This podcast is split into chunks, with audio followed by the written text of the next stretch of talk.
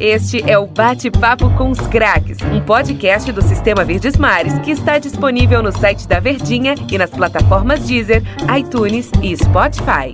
E é uma resenha para abrir o nosso 2021 que, que vale demais. Um cara que tem uma história, uma história fantástica no Fortaleza, uma história de três passagens, de tetracampeonato, de fundamental para tetracampeonato, de um líder dentro de campo, fora de campo também. Um cara extremamente calmo. E olha que no futebol, no calor ali dentro de campo, é difícil o cara normalmente ter a tranquilidade, ter uma voz mansa pra caramba, que no final do jogo parecia que ainda tava iniciando o jogo. Mas antes de apresentar nosso parceiro aqui de entrevista, Denis Medeiros, mais um, hein, cara, abrindo 2021 com um convidado espetacular. É, rapaz, a gente tem aqui um grande convidado, dos grandes jogadores que passaram pela história do, do futebol cearense. E, e, tem muita história também no futebol brasileiro. É bom a gente ressaltar isso, né? O futebol cearense foi o, o, o, final da carreira desse cara, mas o que ele fez no futebol brasileiro também é da gente salientar e, e, e agradecer sempre pela, pela trajetória dele. E acho que é um convidado de peso aqui pro nosso bate-papo com os craques. Ô, Den, se eu, se eu apresentar pro torcedor aqui, é, que a gente tá recebendo o Alexandro. É. Você saberia quem era? Porque talvez dentro do futebol aqui no Fortaleza, Alexandro, principalmente... Alexandro Santana de Oliveira. Exatamente. E aí o torcedor talvez não vá conhecê-lo, porque ele é o Paulo Isidoro. Não por causa de nome, mas pela semelhança física com o grande ponteiro, ídolo do Atlético Mineiro, multicampeão pelo Atlético Mineiro, campeão brasileiro é, pelo Grêmio também, Paulo Isidoro. Seja bem-vindo aqui ao nosso bate-papo com os craques, Paulo. Opa, que, que maravilha entrar com o pé direito falando com vocês, falando aí para todo torcedor de, Forta, de Fortaleza, do Ceará e especialmente para o torcedor do Leão, né? É com muita alegria de poder estar tá passando esse recado para vocês, falando de futebol, falando um pouco da minha vida. Ô Paulo, é, o, até pro torcedor se familiarizar, né? Hoje o Paulo Isidoro trabalha com futebol, é, trabalha no Bahia, é auxiliar técnico do Sub-20. E como é que te chamam lá? É Paulo Isidoro ou Alexandro? Rapaz, é Alexandro só a família mesmo que chama. Não tem como, eu tenho esse apelido desde os oito anos de idade. Pegou, deu sorte e todo mundo chama de Paulo mesmo. Oito anos de idade? Oito anos de idade, um professor de escolinha colocou esse apelido pela semelhança com o grande Paulo Isidoro. Jogou a Copa do Mundo, né, de 82. E parece mesmo. E ficou. E ficou. Eu achei a, achei a semelhança, semelhança física, principalmente dentro de campo, muito parecida mesmo, a forma de correr. E o pessoal fala que parece pra caramba e ficou. Você, e você, você se espelhava nele, o, o, eu ia falar Alexandre, ó, o Paulo Vitória, você se espelhava no, nele quando era mais novo, assim, porque realmente o futebol jogado lembra um pouco, né? E a semelhança física é, é gigantesca até hoje. Olha, eu lembro, eu lembro dele jogando, claro, principalmente é, campeonato brasileiro da época que eu comecei a, a ver futebol. Mas o meu grande ídolo sempre foi Zico. Zico sempre foi minha inspiração, assim. Mas como tinham muitos craques naquela época, né? O Paulo Isidoro era um deles, que inclusive ganhou bola de ouro com todos esses craques jogando também na época. O, o, o Paulo, é, a, a, até pra gente pegando essa, esse referencial, né? Como carreira de futebol, você que é natural de Salvador, na Bahia mesmo, dá até para perceber pelo sotaque um pouquinho que puxa pro baiano. É, eu queria saber sobre o teu início no futebol, né, cara? É, a gente sempre fala sobre a carreira do jogador, sobre o que ele construiu, uhum. sobre o que ele fez. Eu queria saber um pouco do lado humano do Paulo Isidoro, de onde ele veio se ele teve muitas dificuldades para ingressar no futebol em uma época em que o futebol era muito mais complicado do que hoje, não que hoje seja fácil, né? Mas uhum. a dificuldade é menor do que naquela época. Eu queria que você contasse um pouco dessa tua trajetória, infância e a entrada no futebol. Legal. Só antes um pouquinho, é, que eu acabei não respondendo, né? É, hoje realmente eu estou nas divisões de base do Bahia e a minha função hoje é de auxiliar técnico do Sub-20, tá? E em relação ao início de, de carreira e de vida, eu sempre fui de, fui de uma família, e sou de uma família humilde de aqui de Salvador, do bairro de Brotas. É o filho mais velho de, de três, mais três irmãos. Realmente a dificuldade sempre foi muito grande, muito grande mesmo, de vida, né? Meus pais tinham, tinham dificuldade de, de dar uma vida boa, né? Que a gente sempre, a criança imagina, aquelas coisas todas. Mas isso sempre, e desde cedo, me servia como, como inspiração de, de crescer na vida, né?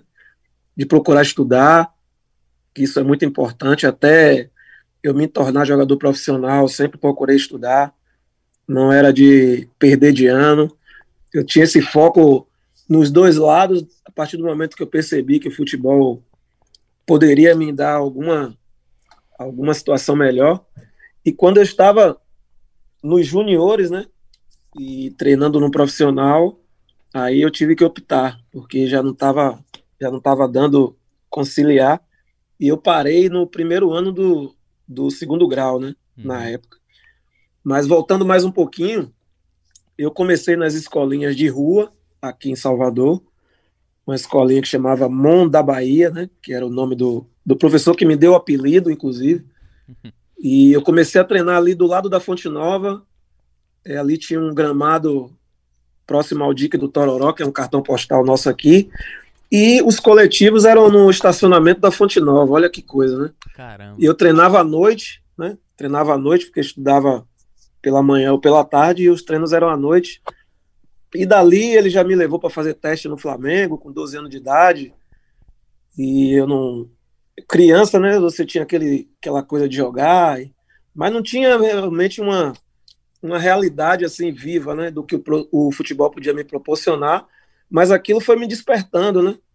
E aos 14 anos mudei de escolinha e aos 16 dessa segunda escolinha minha, eu fui fazer um jogo contra o Vitória.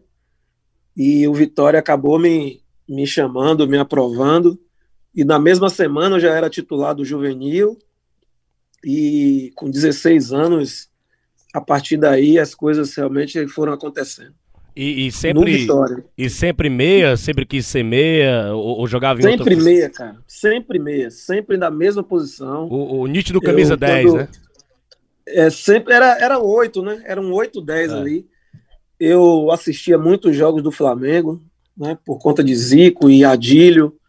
Era realmente uma inspiração e a gente tentava imitar eles, né?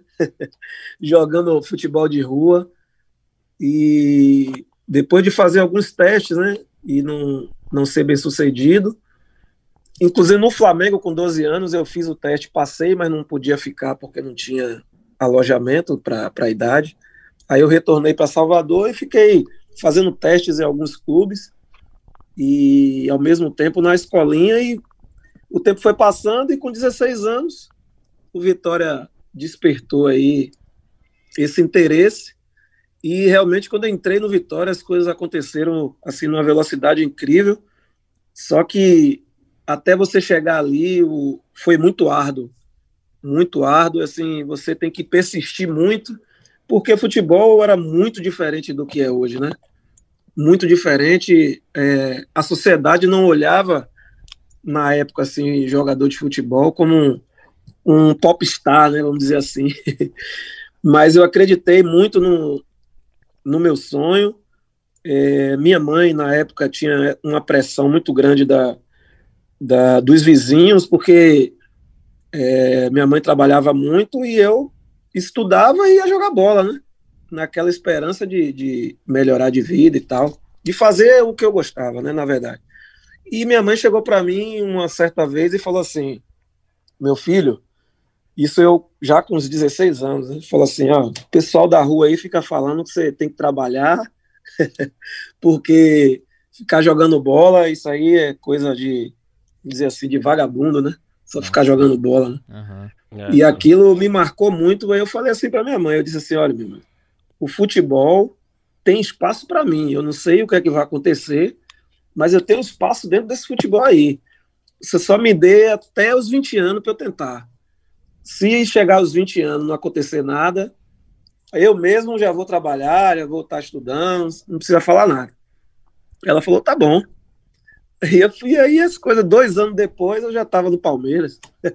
É. E, e, e, um detalhe interessante, me corrija se eu tiver errado, Paulo Isidoro. O, uhum. o, Vitória sempre foi um celeiro de grandes jogadores.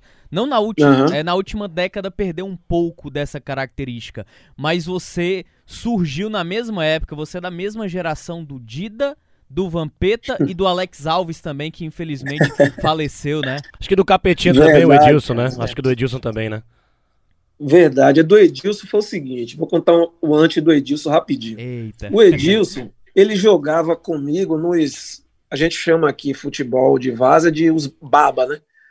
A gente jogava campeonatos amadores aqui, eu já com 15, 16 anos, e ele jogava também nesse mesmo campeonato, é um campeonato do Sesc que tinha aqui. A história do Edilson foi o seguinte, que ele foi fazer um teste no Vitória e não deixaram ele treinar já no profissional, né? E, e daí ele foi para o Tanabi, né? Foi antes de mim, isso daí, um pouco antes. E a minha, a minha, o que você acabou de falar é a verdade.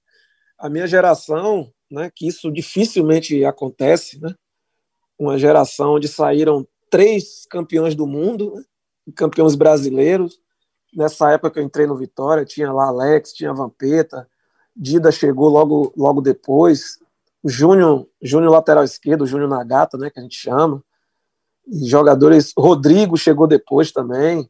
Jogadores fantásticos, estavam todos juntos ali naquela geração. Foi realmente fantástico. E, e vocês fizeram um campeonato tão bom, né, 93, numa final e, e, jogos tão disputados contra o Palmeiras, com aquele timaço do Palmeiras lá da Parmalat, né?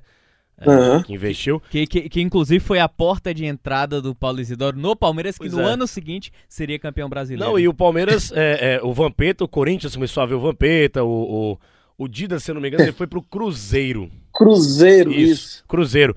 E, e, o Dida tem história demais lá no Cruzeiro, que até campeão da Libertadores foi e tudo mais. É, foi para a Copa do Mundo de 98, enfim. E você pro Palmeiras, ou seja, a, a, o Nordeste naquela época, né, é era muito raro, né? A gente teve o Ceará aqui que chegou na final da Copa do Brasil em 94, mas um, um ano antes o Vitória chegou na decisão uhum. do Campeonato Brasileiro, no Campeonato Brasileiro que era muito difícil, sempre foi difícil muito. o Campeonato Brasileiro. E vocês fizeram uma final dura contra o Palmeiras e aí despertou o interesse do Brasil inteiro no futebol daquela belíssima geração do Vitória, né, Paulo? Verdade, cara. Assim, quando começou o Campeonato Brasileiro, é, o campeonato tinha uma fusão de módulo amarelo com verde, sei lá naquela época, e os, os, os dois ou quatro classificados de cada grupo enfrentavam o pessoal da, da, do grupo amarelo, não lembro bem, que era o pessoal da Série A. Que né? era módulo verde e amarelo, alguma coisa assim. Isso, isso. Aí fomos para a final com o Paraná e teve essa fusão para jogar as semifinais com o pessoal que classificou de cima, né? Que era Palmeiras, Flamengo, Corinthians e São Paulo, se eu não me engano. E assim, o pessoal não estava acompanhando muito o nosso time, né? No modo verde, sei lá. E quando eles colocaram a tabela, que foi o grande erro deles, eles colocaram a tabela, os dois jogos iniciais, o Vitória jogando em casa, né? e eles acharam o seguinte: pô, Vitória vai jogar, vai jogar com Flamengo e Corinthians, vai tomar duas pancadas, já tá fora, né? e foi ao contrário. Como eles não estavam acompanhando a gente, a gente estava atropelando todo mundo na Fonte Nova. Jogando muito bem. E foi o que aconteceu. A gente pegou o Corinthians, que estava invicto no campeonato, ganhamos de, de 2 a 1 e ganhamos do Flamengo de 1 a 0 E aí não tinha mais como. Ele, quando eles acordaram, a gente já estava na final. E... Nosso time realmente era muito rápido, muito técnico. E todo mundo novo ali aspirando coisas boas na carreira e foi muito bom. E, e, uma situação engraçada que o Paulo Isidoro tá dizendo é colocar o Vitória para fazer os dois jogos em casa, né? Os dois jogos em casa Exatamente. não conheciam, não tinha análise isso, de é, Isso é muito difícil de acontecer hoje, né? Não tinha análise de desempenho, né, o, o Paulo Isidoro? Exatamente. não, não tinha Exatamente. jogo adoidado para todo mundo ver, filmar, observar. E aí o Vitória Exatamente. chegou de mansinho, pá, e existia final também, do campeonato. Acho que existia também, né, Paulo, um preconceito, né, com o Nordeste também. Demais, cara, demais. Os caras nunca botariam fé no sempre, time sempre existiu e ainda existe, a gente sabe disso, mas a gente sabe que com a globalização as coisas vêm mudando, né? E apesar de que o Nordeste ainda precisa muito de, de infraestrutura, de, de mais apoio, a, a informação chegou né, para o nordestino e isso nos ajuda muito a crescer. E foi isso que aconteceu, cara. Quando, quando os times chegaram para jogar contra a gente e viu aquele time, os caras se assustaram, né? E aquilo foi deu uma notoriedade para a gente que nós fomos até convocados para a seleção brasileira depois. É, foi isso. muito bacana por, em relação a isso, porque se a gente não chega numa final, e tudo isso poderia não ter acontecido, entendeu? E realmente Deus deu, deu aquela ajuda maravilhosa. Não, e uma geração que ajudou muito o futebol brasileiro, né? Você teve ali o Vampeta, você teve o Dida, o Júnior, né? Os caras que ganharam até a Copa do Mundo com a seleção brasileira, né? É... Exato, cara, orgulho muito grande. Orgulho muito grande, eu acredito, dos baianos, né? Da, da Bahia em relação a esses caras. Sem dúvida. O Sem Edilson dúvida. também, o Capetinho e tudo mais. Exato. É... E o período do Palmeiras, Paulo, jogar naquele timaço do Palmeiras, você sai de um grande time do cara. Vitória, claro, galera muito jovem, hoje, né, depois de consolidar a carreira de cada jogador, você tem noção do time que você jogou no Vitória. Mas ah, vocês eram novos, né? Agora você uhum. ir para um Palmeiras, na época, né, colocando com a cabeça da época e vendo o timaço que já tinha aquele Palmeiras da Parmalat, você chegando lá para agregar. Te assustou? Como é que foi o período de adaptação? Como foi jogar naquele Palmeiras do Vanderlei Luxemburgo, hein? Cara, foi espetacular. Assim, era outro mundo, né, do que eu vivia, né, em Salvador. Primeiro você chegar numa cidade de São Paulo, né, uma cidade gigante daquela. A adaptação realmente era o que no início dificultou um pouco, mas assim fui muito bem recebido no, no, no clube, no, pelos atletas e era um time fantástico. Era como se fosse o, o Flamengo do Jorge Jesus do ano passado se não foi melhor, não sei, se botar os dois times para jogar. Era o time mais badalado da época e realmente foi um salto muito grande assim na carreira e foi uma experiência assim fantástica. No ano seguinte já fui para uma final de Campeonato Brasileiro novamente. Achava até que era fácil chegar, né? Duas finais consecutivas, mas foi uma experiência fantástica. Joguei com grandes atletas, ganhei grandes títulos e realmente foi uma porta de entrada muito grande. Eu não tinha ainda noção de onde eu estava jogando, essa que era a verdade, porque para mim era tudo uma diversão, né? Jogar futebol sempre foi, mas eu fui realmente para um time gigante que me deu uma notoriedade ainda maior na carreira. O, o, o Paulo, é, você chegava ao Palmeiras com quantos anos? Eu cheguei com 19 para 20. Cara. Nossa. Rapaz, e... engraçado que ah. engraçado que quando eu cheguei o Campeonato Brasileiro já tinha começado, acho que tinha duas partidas e nós fizemos a excursão para a Espanha, né? E aí foi coisa muito rápida assim, não, a gente vai fazer um, um, jogo lá contra o Real Madrid. Eu falei, como assim, cara? você imagina você saindo do terrão, né, cara? tipo uns dois anos atrás, e você tá jogando no Bernabéu, cara. Cara, um negócio impressionante. Você com 19, 20 anos, fazendo um jogo contra o Real Madrid. E acabei jogando também essa partida. É, são, foram um dos momentos assim mágicos da minha carreira, porque você com 16, você entrando num clube, né? Que na época o Vitória é, não tinha uma infraestrutura nada boa e de repente as coisas acontecem assim de uma forma tão natural, né? E por conta de, do seu talento, da sua dedicação, realmente isso isso é bom que inspira é, pessoas, né? Inspira jovens a, a não desistir dos seus sonhos. E o título brasileiro que não veio um ano antes veio em 94, né? Você ganhou Exatamente, o Palmeiras. Veio veio e assim fiquei muito feliz. Queria muito né, ter sido campeão com vitória, mas a gente sabe, eu vi né, depois que o time do Palmeiras realmente era muito forte, muito forte, e a gente chegou onde tinha que ter chegado, apesar de que a gente engrossou também na final, né? Mas o time do Palmeiras realmente era muito bom. E, e tem um detalhe em tudo isso, né? É, a gente só recapitulando aqui, é, o, a mãe do Paulo Isidoro tinha chegado para ele, tinha talvez dado um veredito, né? 16 anos, tem que trabalhar. E, e o Paulo deu um prazo, ó, até os 20, ou seja, ele tinha 4 anos. Só que antes do prazo que o Paulo Isidoro deu pra mãe dele, ele tinha já sido vice-campeão brasileiro pelo Vitória e campeão pelo Palmeiras. Pouca coisa, eu acho que, eu acho que a, a, a, sua mãe viu, né? Rapaz, o menino dá, leva jeito, viu? é, eu imagino também a pressão que ela tinha, né? Porque minha mãe chegava à noite cansada. E, e era outro Brasil, né, Paulo? É, e vendo eu, o pessoal chegando, eu chegando de jogar futebol, eu imagino como é que foi. O, o, o Mas Paulo... eram outros ah, tempos, né? É verdade. Ô, Paulo, só, só pra gente encerrar aqui o nosso bloco também, antes da gente uhum. entrar uhum. no assunto Fortaleza, é...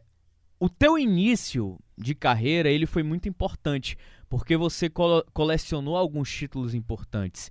E entre uhum. eles também veio a Copa do Brasil, né? Pelo Cruzeiro ali exato, nos cara, anos exato. 2000, né, cara? Contra o São Paulo. Foi né? bem, foi bem lembrado, desculpa, foi bem lembrado é, em falar do Cruzeiro, porque o Cruzeiro foi uma retomada de carreira que eu tive, porque quando, quando eu saí do, do Palmeiras, eu fui emprestado para o Inter, né? E quando eu retornei do Inter, meu parceiro era do Palmeiras ainda, eu não quis retornar para o final do contrato no Palmeiras. E aí o Guarani me comprou na época, né? E aí o Guarani era um time com notoriedade muito maior do que tem hoje, disputava a Série A e tal. Tinham grandes jogadores também, mas era sempre um time do interior, né? Mas é aquela coisa de você acreditar no seu potencial, né? Eu, quando fui pro Guarani, eu falei, pô, vou voltar a jogar, vou aparecer de novo pro mercado, né? E foi realmente o que aconteceu. Eu comecei a jogar muito bem no Guarani, primeiro campeão brasileiro, paulista, e aí, como os clubes grandes voltaram a, a colocar os olhos novamente, Santos, Botafogo, e o Cruzeiro me comprou do Guarani. E foi uma passagem assim marcante que eu tive no Cruzeiro, de muitos gols, de títulos também, título mineiro, é, sul-americana, é, Supercopa, Copa do Brasil. Foi o time que eu fiz mais gols na carreira em uma temporada, foi fantástico também. Deu aquela foi uma Copa passagem Sul, muito marcante. Suminas, né, que tinha também. Suminas, isso, a Suminas. Foi uma, uma passagem marcante também na minha carreira. Rapaz, a conversa com o Paulo Isidoro é boa, viu? Passa rápido. Só, só um detalhe, só um detalhe. Ah. Só um detalhe. O, o, você jogou com o Sorin, né, lá? Joguei, cara. Joguei com o Sorin. Gente, boa ele. Sorin. boa pessoa. Demais, boa. demais, cara, demais. Inclusive, o Sorin tem, uma, tem uma, uma, um rapidinho dele aqui. Eu fui, eu fui trabalhar nos Estados Unidos já como, como treinador, né? E aí é, tive alguns problemas lá com a pessoa que me levou. E no retorno encontrei com o Sorin, cara, no, no aeroporto de. Acho que foi de Nova York, se eu não me engano. E aí, pô, contando as histórias para ele e tal, querendo, né? É, ingressar como treinador. E aí o Sorin, né? O Sorin falou, cara, não desista não desista, cara. Porque é, um, é uma situação totalmente diferente de atleta, mas não desista. E quando eu fui disputar agora o, a final da Sub-20, eu lembrei dele, né? Você vê como são as coisas, né? Uma palavra muda tudo. Né? E isso em quanto onde um, uma distância de quanto tempo? Entre a tua conversa com o Sorin e a chegada Cara, ao Bahia mesmo? Foram uns cinco anos, cara. Nossa. Cinco anos atrás. Caramba. Por aí. Tem bastante tempo que eu tô aí nessa, nessa pegada de treinador. O, o Paulo, queria te pedir licença aqui para fazer rapidinho, rápido intervalo uhum. aqui no nosso bate-papo com os craques. É rapidinho para você que tá no, nos nossos podcasts. Segue o fluxo aí dessa conversa com o Paulo Isidoro. Este é o Bate-Papo com os Craques, um podcast do Sistema Verdes Mares que está disponível no site da Verdinha e nas plataformas Deezer, iTunes e Spotify. Paulo, eu queria abrir esse bloco falando sobre a tua chegada ao futebol nordestino, né? É, uhum. Pela primeira vez na tua carreira, tu depois da saída do Vitória, do surgimento, tu volta pro futebol nordestino justamente num grande momento do Fortaleza, que foi aquela campanha de Série A em 2005. Me conta um é. pouco daquele teu início, o teu retorno pro futebol nordestino, mais especificamente pro Fortaleza. Para você ver, muito interessante essa, essa pergunta e poder falar disso, porque a gente acabou de falar no início da entrevista em relação ao preconceito com, com o Nordeste, com o futebol nordestino. Né? Eu me considerava ainda é, produtivo para o futebol do Sul, né? e eu sabia que, por preconceito também, por, por acontecer muito isso, de se eu voltasse para o Nordeste com a idade ainda relativamente nova, que eu estava, e jogando bem, eu poderia não fazer contratos melhores ou em outros clubes, né? E eu tinha isso na cabeça na época, né? Só que assim, eu estava jogando no, na Portuguesa, Portu, na Série B pela Portuguesa em 2004. Um grande time que fizemos lá, mas o time não classificou entre os oito, olha só, não classificou entre os oito da Série B. E naquela época, o campeonato terminava em setembro sei se vocês lembram. E aí ficamos setembro, outubro, novembro e dezembro, cara, sem jogar. Nossa. E aí apareceu o treinador que era da portuguesa, foi para o Santo André, que iria disputar a Libertadores da América. E aí o treinador me chamou. Não, vamos jogar. E eu tava com problemas familiares na época. Eu falei, rapaz, não tenho cabeça para jogar, não. Foi assim. E o, o meu empresário fez minha cabeça, fui para lá, não joguei absolutamente nada, que minha cabeça não estava no futebol. E aí o, o, a diretoria lá do Santo André, né, viu que realmente não estava jogando bem. E aí eles pensaram em me mandar embora, né? Eu falei assim, pô, vai ser a melhor coisa que vai acontecer esse cara me mandar embora, né? Mas eu falei assim pro, pro treinador, digo, ó, eu falei para você que eu não tinha condição de jogar, e você me trouxe, e agora vai sair, tipo que, pô, os caras vão me mandar embora, né? Não vai pegar bem, né? Aí ele falou assim: Não, fique tranquilo, eu te conheço, eu sei o que é que eu fiz né, e o que é que você está passando. E ele falou: Vamos fazer o seguinte, para você melhorar a sua vida, você não quer ir voltar para o Nordeste, não? Desse jeito, né, treinador? Ah. Nosso é, saudoso Ferreira, né? Luiz Carlos Ferreira. Aí eu falei assim: para que time? Ele falou Fortaleza pro Dorival Júnior, que é meu amigo e tal. Eu falo com ele, com certeza ele vai querer. Aí eu pensei, né, cara? Pensei, pensei. Eu disse, não, fale com ele. Se ele me quiser, a gente pode pensar. E aí ele falou com o Dorival, o Dorival falou, traz ele logo, não sei o quê, né? aí eu falei, pô, dá um, dá um tempinho para eu pensar, né? Aí pensei, pensei bastante, falei, ó, sabe de uma coisa? É o melhor lugar para eu me recuperar. E aí vim para Fortaleza, cara. Vim para Fortaleza sem, sem, sem pretensões de, de, de ser ídolo, de, de ganhar título, nada disso. Eu acho que é a primeira vez que eu estou falando isso, uhum. deve ser em alguma entrevista. Eu vim realmente para arejar minha cabeça né, e voltar a minha alegria no futebol e na vida, né? Por isso que eu tenho um carinho pelo Fortaleza muito grande, né? Porque a partir dali a minha vida mudou completamente. Voltei a ser feliz e a história diz tudo aí o que aconteceu.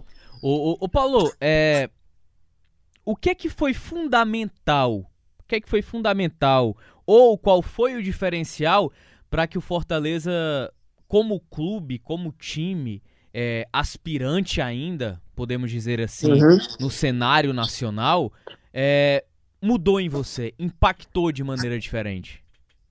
A torcida, cara. Torcida, isso aí não tenha dúvida, porque é, eu não conhecia, eu já joguei várias vezes assim contra Fortaleza, contra Ceará, principalmente contra Fortaleza, mas assim, a gente vinha, jogava, não tinha o, o, aquele, aquele entendimento do que era a cidade, do que era o torcedor do Fortaleza, né? E assim, nos treinamentos, eu já fiquei assim impressionado porque a torcida ia em peso, né? O Fortaleza não tinha aquela estrutura que tem hoje, né? Ela era muito longe disso, Mas eu fiquei impressionado com a torcida, assim, a forma do torcedor nas ruas, né? Assim, querendo conversar, dando palpite, bem, é, bem intenso, né? A gente costuma falar bem pegajoso, né? Sim. Eu achei aquilo muito interessante. Eu falei, rapaz, isso aqui é que eu gosto. E era um time muito bom, né? Do Fortaleza 2005, o né? que time era muito bom, o time era muito bom. Tinham jogadores ali na minha posição Lúcio, né? O. Lúcio. né? Lúcio, Nossa. Lúcio, é, Mazinho Lima, Tinha um lateral É, direito surgindo, o homem jogava demais o Amaral, hein? Amaral, exatamente. Tinha ali, tinha o André, né? O André também estava naquela época. Enfim, era um time muito bom. E Fumagalli. eu acho que era Fumagalli, Hernani, era um timaço, cara. Fora o Rinaldo, né? O nosso homem raio. Clodoaldo, né? Cracaço de bola. Ô, ô, E- ô, ô, Paulo, me tira uma dúvida rapidinho. Eu, eu não, Ah. não tô conseguindo lembrar. Você tava nos dois jogos da final, aquele jogo contra o Icasa no Campeonato Cearense? Sem dúvida. Estava assim. Tô tentando lembrar aqui. 2007? 2005. Ah, sim. 2005. Eu, eu estava, eu estava. Eu- Eu, não- o, o, o- eu não estava sendo destaque, né? Mas eu estava. Quem era o destaque, quem estava sendo destaque foi o baixinho, né? Isso, Ô, exatamente. Paulo, Paulo, você, você que tinha, tinha muita experiência, assim, é, é- é sempre a gente sempre conversa sobre o Clodoaldo, né? Claro, todo mundo sabe das histórias dele aqui no estado de Ceará, mas, Uhum. mas a- a- nós jornalistas principalmente e muitos torcedores a gente fica pensando assim, poxa, será que dava pro Clodoaldo chegar longe? Você que jogou no sul do país, você que jogou em seleção brasileira e tal, o, o Baixinho ele era é, não sei se pode falar o palavrão que já falaram um milhão de vezes aqui, Tom. Foda. Foda. O Era baixinho, foda. o baixinho era Era. foda, Paulo Zidoro. Era. Era foda. Desculpa a expressão. Não, todo era mundo foda. tá errado aqui. O baixinho era foda mesmo, Paulo Zidoro. Pode falar. Baixinho era foda. Baixinho. Primeiro, uma pessoa sensacional. Todo Um mundo fala isso dele, né, cara? Todo mundo fala que ele é uma pessoa de coração bom. É um coração gigantesco, um cara não faz mal pra ninguém, né? Para ninguém. Jogava um futebol fino e assim, por conta, né, dele mesmo, dele não ter chegado aí até uma seleção brasileira, posso dizer pra vocês. Você, você, você, você jogava- crava isso, assim. Eu sei que se ele se dedicasse, você acha que ele chegaria na seleção brasileira, jogaria na Europa Sem e tal? dúvida nenhuma, sem dúvida nenhuma. Digo categoricamente, ele jogava demais, demais. Se fosse, se ele mantivesse um profissionalismo maior, ele com certeza chegaria à seleção brasileira. Você já chegou a ver algum caso assim, se você quiser falar, claro, do, do, do baixinho que você olhou assim, deu algum conselho pra ele, cara, assim, você não vai chegar lá. Teve algum, algum caso assim que você lembra? Rapaz, tive vários, né? É que a gente não pode falar o nome, né?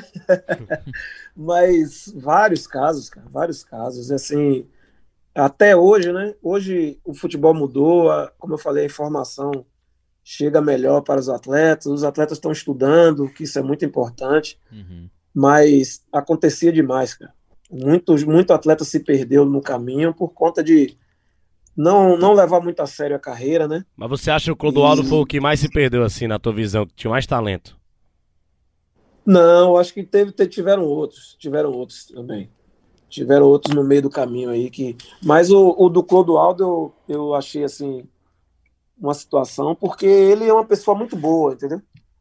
É um atleta, uma pessoa, um ser humano muito bom e a gente torcia muito para que ele chegasse mais longe. E, e tem, tem outra situação, o Paulo falando sobre jogadores que sempre tiveram um futuro promissor, você observando o cara jogar, mas que por algum motivo se perdeu no, no meio da profissão, né? Eu acho que, Uhum. se eu não me engano, você jogou com, com o Pitbull em 2007, não, 2004 na Portuguesa, não foi? O Regis, né? Isso, Regis Pitbull. Pois é, é outro caso, cara. O Regis Pitbull, bem lembrado, hein? Você ter ideia, eu nem sei onde é que o Regis anda, cara. Ele jogou hoje. no Ceará também, foi tetracampeão em 99. Jogava muita bola. Isso. um grande atacante, mas era jogou no Corinthians, inclusive, o time dele de coração. Logo depois que ele, que ele antes de chegar a Portuguesa, ele tinha jogado no Corinthians. Mas assim, uma cabeça uma cabeça vazia, né, cara? A gente pode dizer assim. Um ser humano também fantástico, fantástico, mas sem, sem foco na vida, né? Vamos dizer assim. E eu não sei nem onde é que anda Regis hoje. Espero que ele esteja bem. O, o Paulo, É, teve uma reportagem recente feita pelo UOL, né? É, feita pelo UOL que, que o Regis Pitbull ele mora nas ruas, né? É, ele Olha é, só, é dependente químico de crack. E Caramba. tá completamente irreconhecível. Uma reportagem muito boa do UOL, inclusive. É, Recente, é? é recente. Coisa de um ano, um Caramba. ano e meio, se eu não me engano. É, Uhum. traçando esse, esse cenário horrível, né? Em que o jogador acaba se proporcionando, chegando ao fundo do poço. É, cara, é, é a so- nossa sociedade, né, cara? A gente às vezes cai em certas armadilhas, né, da vida, e assim, para para se recuperar não é uma coisa fácil, né? E a dependência química, ela é terrível, e a gente espera aí que ele possa, de alguma forma, se recuperar. E aí eu lembro, Paulo, só, só para fechar esse nosso, esse nosso assunto aqui, um pouco mais Uhum. pesado, a gente entrevistou há um tempo o volante, ex-volante, né, hoje trabalha na base do Ceará, que é o João Marcos. Ele falou que Hum. o futebol, ele é uma armadilha. Ele te dá dinheiro muito fácil, ele te dá mulher muito fácil, ele te dá muito amigo fácil, te dá muito, mu- tudo muito fácil. Se você não souber Uhum. encontrar o ponto e o equilíbrio, o que é sua carreira e o que são as pessoas, você acaba se perdendo no meio do caminho. E se perde mesmo. Estou totalmente de acordo com as palavras do João Marcos, que sempre foi um cara muito profissional, muito leal jogando também. E era exatamente isso aí. Você, você, como eu falei, né? Você de uma hora para outra começa a ganhar um, um dinheiro melhor. E você que nunca teve nada, de repente pode ter tudo. Se você realmente não tiver um equilíbrio, que é natural você ter um deslumbramento, né? no início, porque pô, você antes não conseguia comprar uma bala e de repente você pode comprar um carro, um carro do ano, e isso realmente deixa a gente numa situação delicada, mas se você tem a cabeça, você tem foco naquilo que você quer, você não pode pensar em hipótese nenhuma em perder a oportunidade, né? Era isso que eu, que eu pensava. Toda vez que apareciam as armadilhas, que são muitas, né?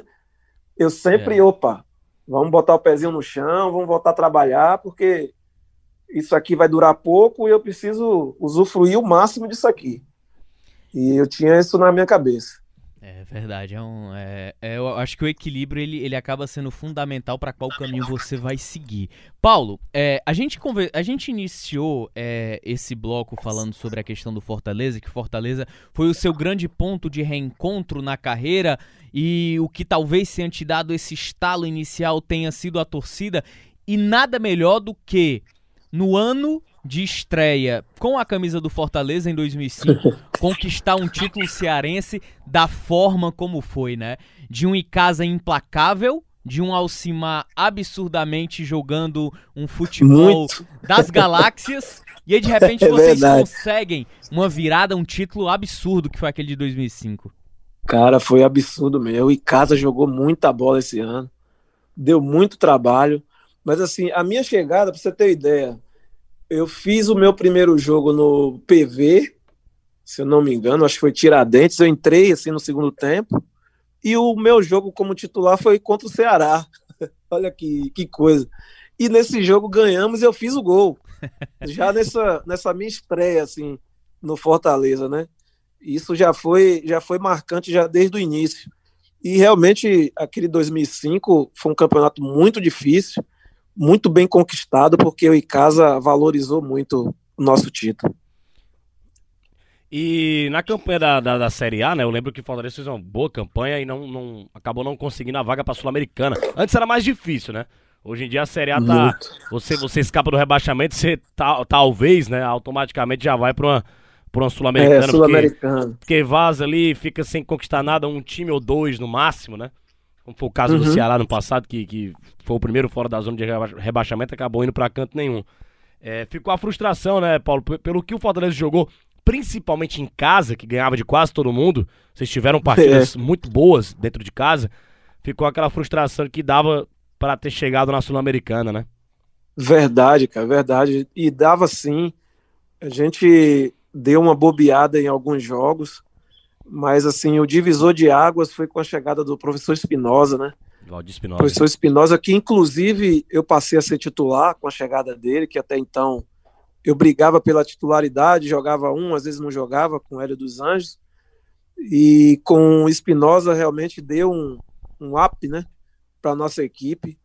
A equipe ficou mais leve, é, jogou um futebol realmente muito bonito.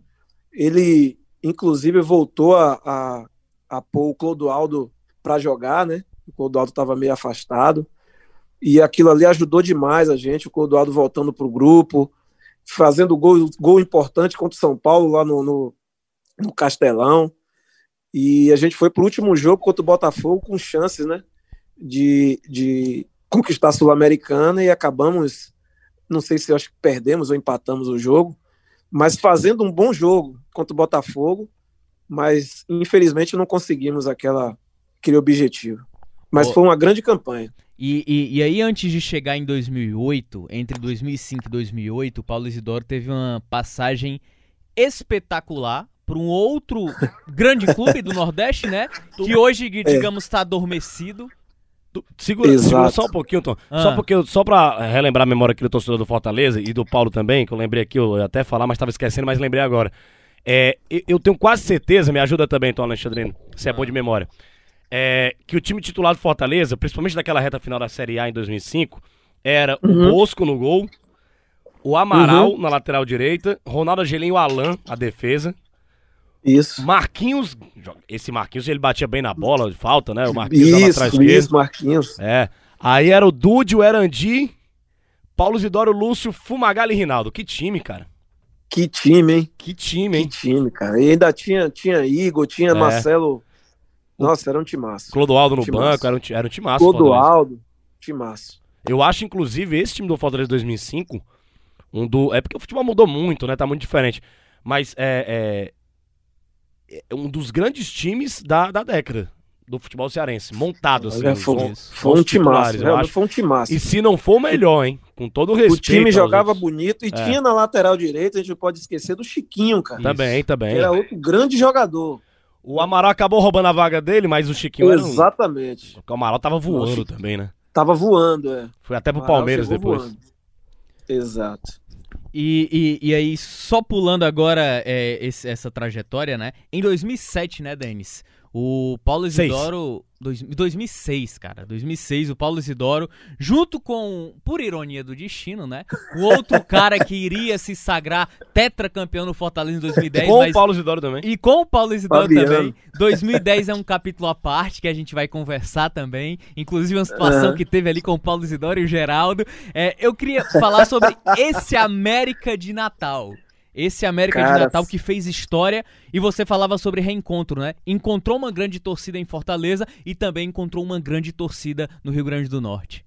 Exatamente, cara. O, essa passagem também do América de Natal foi sensacional. Um time totalmente desacreditado, né? Na sua formação de equipe e fomos nos tornando uma família, né?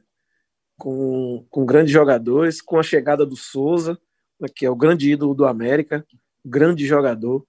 E a gente formou um grupo muito bom também. E começamos a ganhar em casa. Aquele mesmo, aquele mesmo sistema, ganhando todo mundo no, no, no Machadão. E fomos chegando, fomos chegando até o jogo contra o Atlético Mineiro, que aquele jogo ali foi um dos jogos mais emocionantes que eu tive na carreira, né? Você chegar pelo América de Natal para jogar no Mineirão, que eu joguei bastante lá e sei como é a torcida do Atlético Mineiro. E a gente precisando ter o resultado para 80 mil atleticanos, cara. Realmente foi um jogaço. E acabei ali também fazendo história, fazendo gol, tendo acesso. Tenho esse carinho muito grande também em Natal e com a América de Natal. Com o Fabiano. Exatamente. Inclusive, o Fabiano é, ano passado, em comemoração a uma década, né, após o tetracampeonato deu do Fortaleza, aqui, Fabiano deu entrevista aqui falando sobre aquele 2010 também, contando relatos extremamente espetaculares, inclusive na, a, após o, o pênalti defendido, que ele não sabia para onde corria, tava meio atordoado com aquele Inclusive título. o Fabiano... inclusive o Fabiano mora em Natal, né? Isso. Mora em Natal. Mora em Natal, de tanta idolatria que ele tem lá. Você também, Paulo, a torcida do, do Mecão, grande Mecão, América, rapaz. Que o Grande Floresta, Mecão. se Deus quiser, vai eliminar aqui e o Floresta vai pra Série C, o futebol cearense aqui. Já ganhou o primeiro jogo 2x0, tá sabendo, né? O Floresta ganhou do América Tô 2x0. sabendo, cara, tô Pois sabendo. é. É, Você tá torcendo pro América, obviamente, né? Tô torcendo, tô torcendo. Você é Gosto querido lá em muito do- Natal? do- Você, consegue andar na rua em? Natal tranquilamente? Rapaz, é, em, em Fortaleza eu sou mais perturbado. O pessoal, o pessoal lá é mais. Você mais, fez é, gol, né, contra o, Atlético lá- Mineiro. O lá. carinho lá também é muito grande. Rapaz, a, a- conversa passa rápido, viu? Ela é boa. Só que a gente precisa fazer o último, o último intervalo aqui com o Paulo Isidoro. E a gente volta no último bloco, torcedor. Pro que tá no rádio, né? Pra quem tá no podcast já sabe que a conversa segue o rumo aí pra falar de 2008, título cearense também, um e casa mais uma vez a pedra no sapato do Fortaleza. E o 2010, título em cima do Ceará, tetracampeonato e polêmica de Paulo Isidoro e Geraldo. Eram os dois principais jogadores de cada time. Exatamente, a gente volta já. Valeu. Este é o Bate-Papo com os Craques, um podcast do Sistema Verdes Mares que está disponível no site da Verdinha e nas plataformas Deezer, iTunes e Spotify. Paulo Isidoro, meia atacante, ponta também. Talvez se fosse no futebol atual, hein, Paulo Isidoro surgindo hoje, seria um ponta de velocidade, hein, Paulo? Rapaz, não sei, cara. Eu, eu acho que era um atacante, mas eu queria jogar de meia. Um Eu segundo sempre- atacante barra meia, né? Barra meia, ou meia barra atacante. Seria o que o, o, o, o Vina faz hoje no Ceará, o Thiago Galhardo no Internacional. Acho que o Paulo jogaria naquela Isso. função. Exatamente. É, por o aí. Fortaleza por quem aí. seria o, o Romarinho? É, é- é porque hoje em dia o meia, o meia armador, como o Paulo Isidoro era, hoje em dia ele, ele faz muito mais a função de o segundo atacante. Isso. Pra, Exato. pra quando o time tá na transição ofensiva, ele vem buscar essa bola no meio. Tem uma pergunta que é, os papos vão Exato. fluindo, claro. Vão, vão- vão- só saindo um pouco aqui, desculpa aí, torcedor do, da carreira do Paulo. Mas perguntar pro Paulo, que foi um grande meia. Você gosta disso aí que tá acontecendo hoje em dia, Paulo? Ou, ou- ou não existe isso na tua cabeça? Não entra esse- o meia virar um segundo atacante, sei lá? Olha só, é, para o meia, é, eu, se eu se eu fosse jogar hoje de meia, eu iria ter algumas, algumas complicações com os treinadores, né? Porque Era melhor o ser meia volante, hoje, hein? cara, ele tem um, é, ele tem uma função de marcação muito grande, né? Muito grande. E assim, lógico que o futebol evoluiu fisicamente, poderia não estar falando isso, mas eu não eu gostava de voltar para marcar. Mas você, você imagina o futebol hoje, o meia tá voltando quase lá numa pequena área, cara. E assim, para você depois estar lá na frente novamente, muito difícil, né? Isso, futebol hoje é, necessita dessa, dessa, dessa evolução física, né? E com certeza eu ia querer jogar nessa função de meia barra atacante, né? Para não voltar tanto e estar próximo do gol, né? Que, que eu gostava de ficar. Exatamente, até porque se a ideia de um meia ele é pra armar a equipe, se ele tiver a obrigatoriedade de ir e vir, ele só vai executar uma das funções com excelência, que provavelmente vai ser a de Exatamente. marcação. Eu acho que, Porque ele não vai ter mais fôlego no meia, no meio pra armar e puxar ataque. Eu acho até que isso matou o, o- o futebol do Ganso, ó, cara. A gente tinha tanta esperança no Ganso, né? Acho que esse novo futebol aqui que trouxeram o mundo, né? O futebol evoluiu. No ma- ma- mundo. matou É, o Ganso, mundo. hein, cara. O Ganso tinha tudo É, pra ser eu- o camisa 10, assim, do, do Brasil há sem muito dúvida, tempo. sem dúvida nenhuma, sem dúvida nenhuma. Eu, eu se, se esse futebol fosse da época, eu não iria me adaptar muito bem, não, porque É. eu iria querer jogar mais na frente, ia ter alguns probleminhas. O, o- eu digo até assim, viu, Paulo, brincando aqui nas resenhas, que o Paulo Ah. Henrique Ganso nasceu na época errada. Rapaz, eu não sei, cara. O Ganso, o Ganso, eu cheguei a ver ele jogando o melhor futebol dele. Eu acho que a contusão não fez bem para ele. Eu acho que até ele deveria mudar de posição. Ele, ele tem que recuar. Ele tem que jogar de trás, não jogar de costas. São Paulo tentou isso com ele lá no Sevilha, né? Acabou que deu É, eu certo vi no começo, pouco, eu vi deu. pouco ele lá. Volante, é. Não posso nem. é. Mas É. ele não tem a pegada, né, cara? Também É. não dá para jogar só com a bola hoje. Não dá. É, o, o, o, Pa- é, o Paulo, voltando aqui no nosso assunto Fortaleza, 2008. Como é que foi esse teu Uhum. retorno em 2008 para um Fortaleza, para aquele campeonato cearense também, de um Fortaleza que vinha defasado pelo alto, digamos assim, o alto custo que fez em 2007 fez de tripa coração para subir e não conseguiu em 2007. 2008 era um Fortaleza com mais dificuldades financeiras, que era o início da derrocada, né? Até a queda para a Série C do Campeonato Brasileiro. Como é que foi tua chegada aqui em 2008? Na verdade, foi em 2007. Vou contar um pouquinho antes aí de 2008. Eu estava no América de Natal, né? O time foi pro acesso e na Série A fizeram uma lambança lá com, com o time e o time não estava indo bem no Campeonato Brasileiro. E já estava nas últimas rodadas e o Fortaleza me contactou, né? Aí eu falei pro, pro América, eu falei, ó, eu não saio, só vou sair se vocês, né? Eu vou até o fim. E eu tava jogando bem, mas o time realmente não tava encaixado, né? Uma péssima E campanha. aí, é, uma péssima campanha. Só que o Fortaleza estava na Série B e também estava numa campanha horrível, né? Quando me chamaram, né? E aí eu lembro que os colegas falaram assim: como assim, cara? Você vai sair da Série A para ir para Série B, quase Série C? Eu falei: vocês não sabem para onde eu vou, vocês não conhecem lá. E tem um time bom lá. Eu comecei a pesquisar quem estava, né? E eu falou: eu vou sim. E quando eu cheguei, eu acho que eu cheguei, o treinador nem sabia que eu estava chegando na época, acho que era o Zete. E eu lembro que eu cheguei e fui direto para concentração, cara, que loucura. Não, não, nem treinei, né? Eu olhei o treino que estava acontecendo e fui direto para concentração. E nem conversei direito com o Zete e tal. E chegou na hora do jogo contra o Criciúma, se não me engano. Aí o Zete falou: pô, desculpa para não ter conversado com você e tal, mas você dá para entrar no jogo? Eu digo, claro que dá. E aí entrei, acabei fazendo gol logo de primeira. E a partir dali o time deu uma arrancada no campeonato da Série B, Quase de que nove sobe, né? vitórias, se eu não me engano. No final, quase que o meu time sobe, né? E eu acabei fazendo muitos gols Você tava no e clássico? jogadas e tal. Você tava no clássico aí, contra o Ceará? Eu, oi? Você tava no clássico contra o Ceará que o William fez o gol 1x0? Não, acho que não. Acho que nesse clássico não tinha chegado ainda não. Eu não acho que não. E aí eu lembro que teve o jogo do Curitiba, né? Um jogo histórico do 4 a 1 Curitiba Foi em já 2007. na subida. E, é, e aí surgiu proposta depois desse, desse campeonato, surgiu proposta de outros times, inclusive a Ponte Preta, que chegou né, a quase me contratar. E aí o Fortaleza foi em Salvador e cobriu proposta e eu vim para 2008. Foi aí que, Uhum. que eu vim para esse campeonato difícil, né?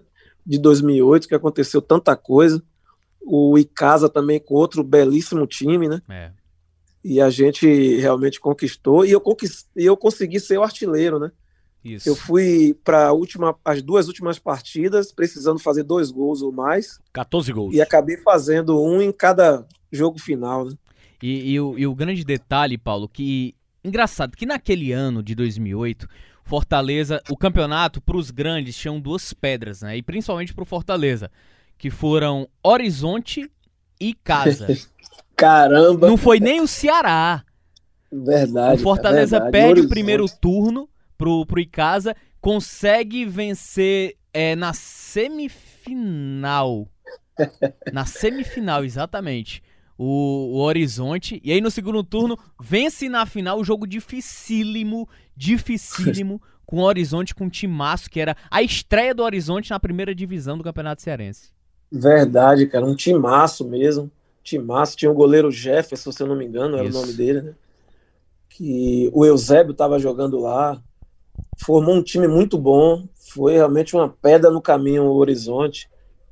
Mas a gente conseguiu conseguiu passar e conseguimos ir para essa final também histórica, né? Mais uma Isso. vez, uma final dificílima com o Icasa.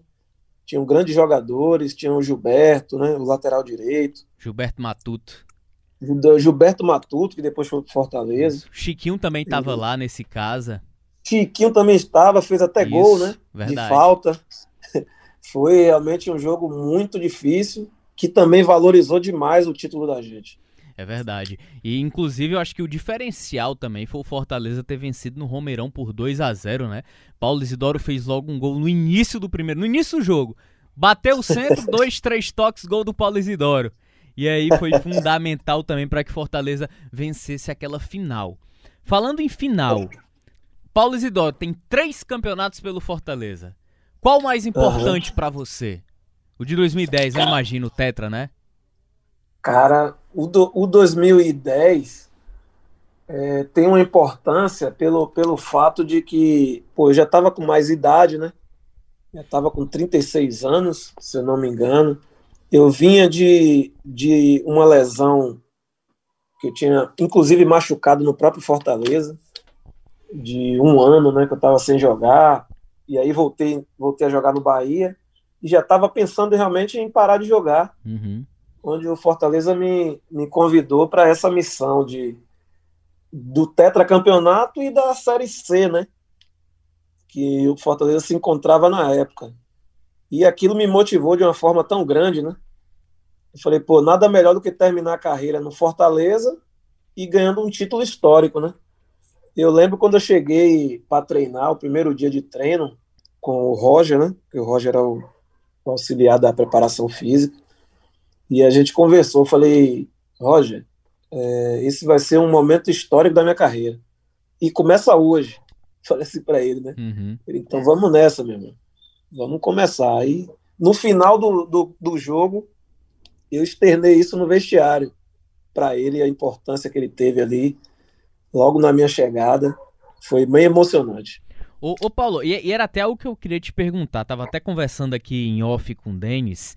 É, aquele primeiro jogo da final contra o Ceará não parecia um Paulo Isidoro em reta final de carreira, pensando em, em se aposentar foi um jogo em que você colocou de fato, de fato, literalmente, a bola embaixo do braço e foi o dono da partida. Você comandou as ações do jogo com Fortaleza e com um golaço. Cara. Principalmente no primeiro jogo. O segundo também jogou muito bem, mas o primeiro jogo foi, foi muito na conta do Paulo Zidoro, aquela vitória. Cara, assim, foi um jogo.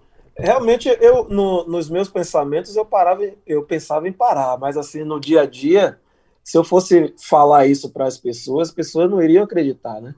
Porque quando eu parei também no Mogi, o pessoal não acreditou que eu iria parar. Mas a gente sabe quando começam as limitações físicas, né? E, mas eu corria muito, eu treinava muito, eu me cuidava muito para chegar o mais longe possível, né? Mas realmente aquele primeiro jogo foi fantástico, porque o Ceará na época estava na Série A, estava com um orçamento melhor, estava com bons jogadores, e a gente tinha as dificuldades do clube, né? Dificuldade financeira, e a gente precisava se fortalecer como grupo, né? E a gente conseguiu isso durante a competição e nos momentos finais a gente se juntou e falou a gente precisa ganhar esse campeonato porque merecemos por tudo que a gente passou. E foi o que aconteceu. Aquele primeiro jogo estava muito inspirado, estava muito concentrado. E surgiu aquele gol ali que o pessoal fala que foi sem querer, né? sem querer querendo. E, cara, aquele, aquele tipo de lance ali, quando o pessoal fala que eu fiz sem querer, eu já fiz outros gols da, exatamente daquele jeito. Porque quando você vai, quando você tá na diagonal, você sabe que o goleiro vai pro primeiro pau. Uhum. E você sabe que o atacante vai pro segundo. E aí você já joga essa bola propositalmente. Se ela pegar a direção do gol, é gol. Porque o goleiro sai pro primeiro pau. E isso, isso você jogando com, com os atacantes que sabem fazer essa movimentação, você já sabe onde ele está. E aí, quando o pessoal fala que foi sem querer, eu falei, tudo bem, pode falar que foi sem querer, mas a gente sabe que não foi, né? É uma jogada assim que eu já fiz outros gols, e é uma jogada que você, no, no, no lance, você já pensa naquilo, né? O goleiro vai sair, porque não tem como ele, ele ficar no segundo pau ou no, no meio do gol. E aí é só você usar a inteligência ali na hora, pensar rápido. E graças a Deus a bola entrou e, e fez a história que fez. E, e, e, Paulo, e falando em história também, ao final da, do segundo jogo, é, acho que é o final do segundo jogo, exatamente. É, teve talvez um, uma polêmica, né? Podemos dizer assim, entre você e o Geraldo, né? Que eram as principais referências das equipes. É, como é que você recebeu aquela polêmica através do Geraldo e até a sua resposta também, que foi absurdamente incrível?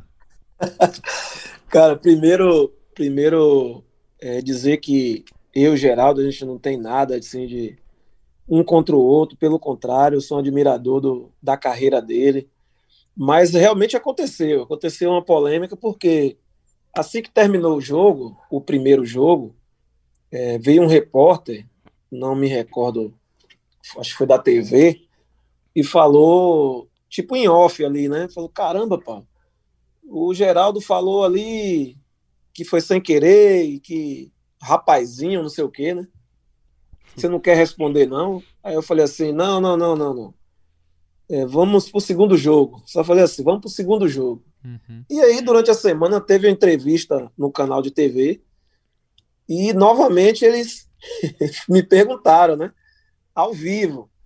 E eu fiquei quieto. Eu falei, não, o jogo é difícil e tal, a resposta vai ser no jogo. Mas já estava aquilo já engasgado, cara. Aquilo só me motivou. Uhum. Aquilo só me motivou. E aí chegou no final do jogo, aí deu no que deu. E, e, ô Paulo, você lembra a sua resposta ao final da partida? Cara, eu lembro que eu falei alguma coisa de rapazinho, que o rapazinho jogou aqui, ali, acolá. E... Pouco eu canto, falei né? muita coisa, cara. Eu falei muita coisa, eu tava bem nervoso e feliz naquela hora. O rapazinho ganhou pouca coisa, né? e, e, a torcida não esquece disso, cara. É impressionante. As minhas redes sociais, que inclusive tem muito torcedor do Fortaleza, muito torcedor do Fortaleza. E vira e mexe, o pessoal manda rapazinho, não sei o quê. é bem legal. O, o, Paulo, cara, é, antes de mais nada, queria te agradecer. Infelizmente, nosso tempo já deu, porque a conversa passa rápido. Mas, Caramba. Paulo, valeu demais, cara. Muito obrigado pela resenha, por ter nos atendido gentilmente, por ter participado desse nosso projeto aqui junto à Rádio Verdes Mares e todo o sistema Verdes Mares. Pô, eu que agradeço pelo convite, o meu carinho aí por vocês, pela cidade, pelo Fortaleza, pelo povo cearense, é muito grande. Sou sempre muito bem recebido pelas duas torcidas, né? Que eu sempre respeitei bastante o Ceará e os outros clubes de Fortaleza. Sempre procurei fazer o meu trabalho da melhor forma para o clube que eu estava jogando. E assim, tenho saudade da cidade e hoje a gente não pode se abraçar, mas assim, a torcida do Fortaleza sintam-se abraçadas, porque eu tenho um carinho enorme e uma gratidão muito grande pelo clube. Valeu, Denis. Valeu, valeu, Tony Alexandrino. Valeu também, Paulo Zidoro. Uma bela entrevista de uns grandes jogadores que passou aqui pelo futebol cearense. E torcedor já sabe, né? Bate-papo com os caras que está disponível lá né, em todas as nossas plataformas digitais. Até a nossa, o nosso próximo encontro, nossa próxima resenha aqui no Bate-Papo com os Craques. Valeu, grande abraço. Este é o Bate-Papo com os Craques, um podcast do Sistema Verdes Mares que está disponível no site da Verdinha e nas plataformas Deezer, iTunes e Spotify.